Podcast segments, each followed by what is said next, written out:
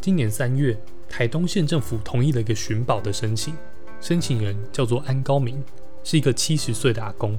安高明的爸爸在日治时期当警察，曾经听说日军撤离时在台东知本的海岸线埋了大量的黄金，并且在临死之前交代安高明一定要去挖宝。安高明后来依照法定程序向国有财产署申请开挖。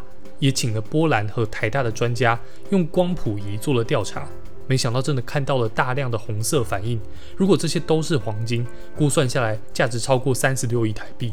他们本来要在四月开始动工，没想到引来附近的卡大地部部落不满，他们认为这是原住民的传统领域，不可以随便乱挖，双方僵持不下。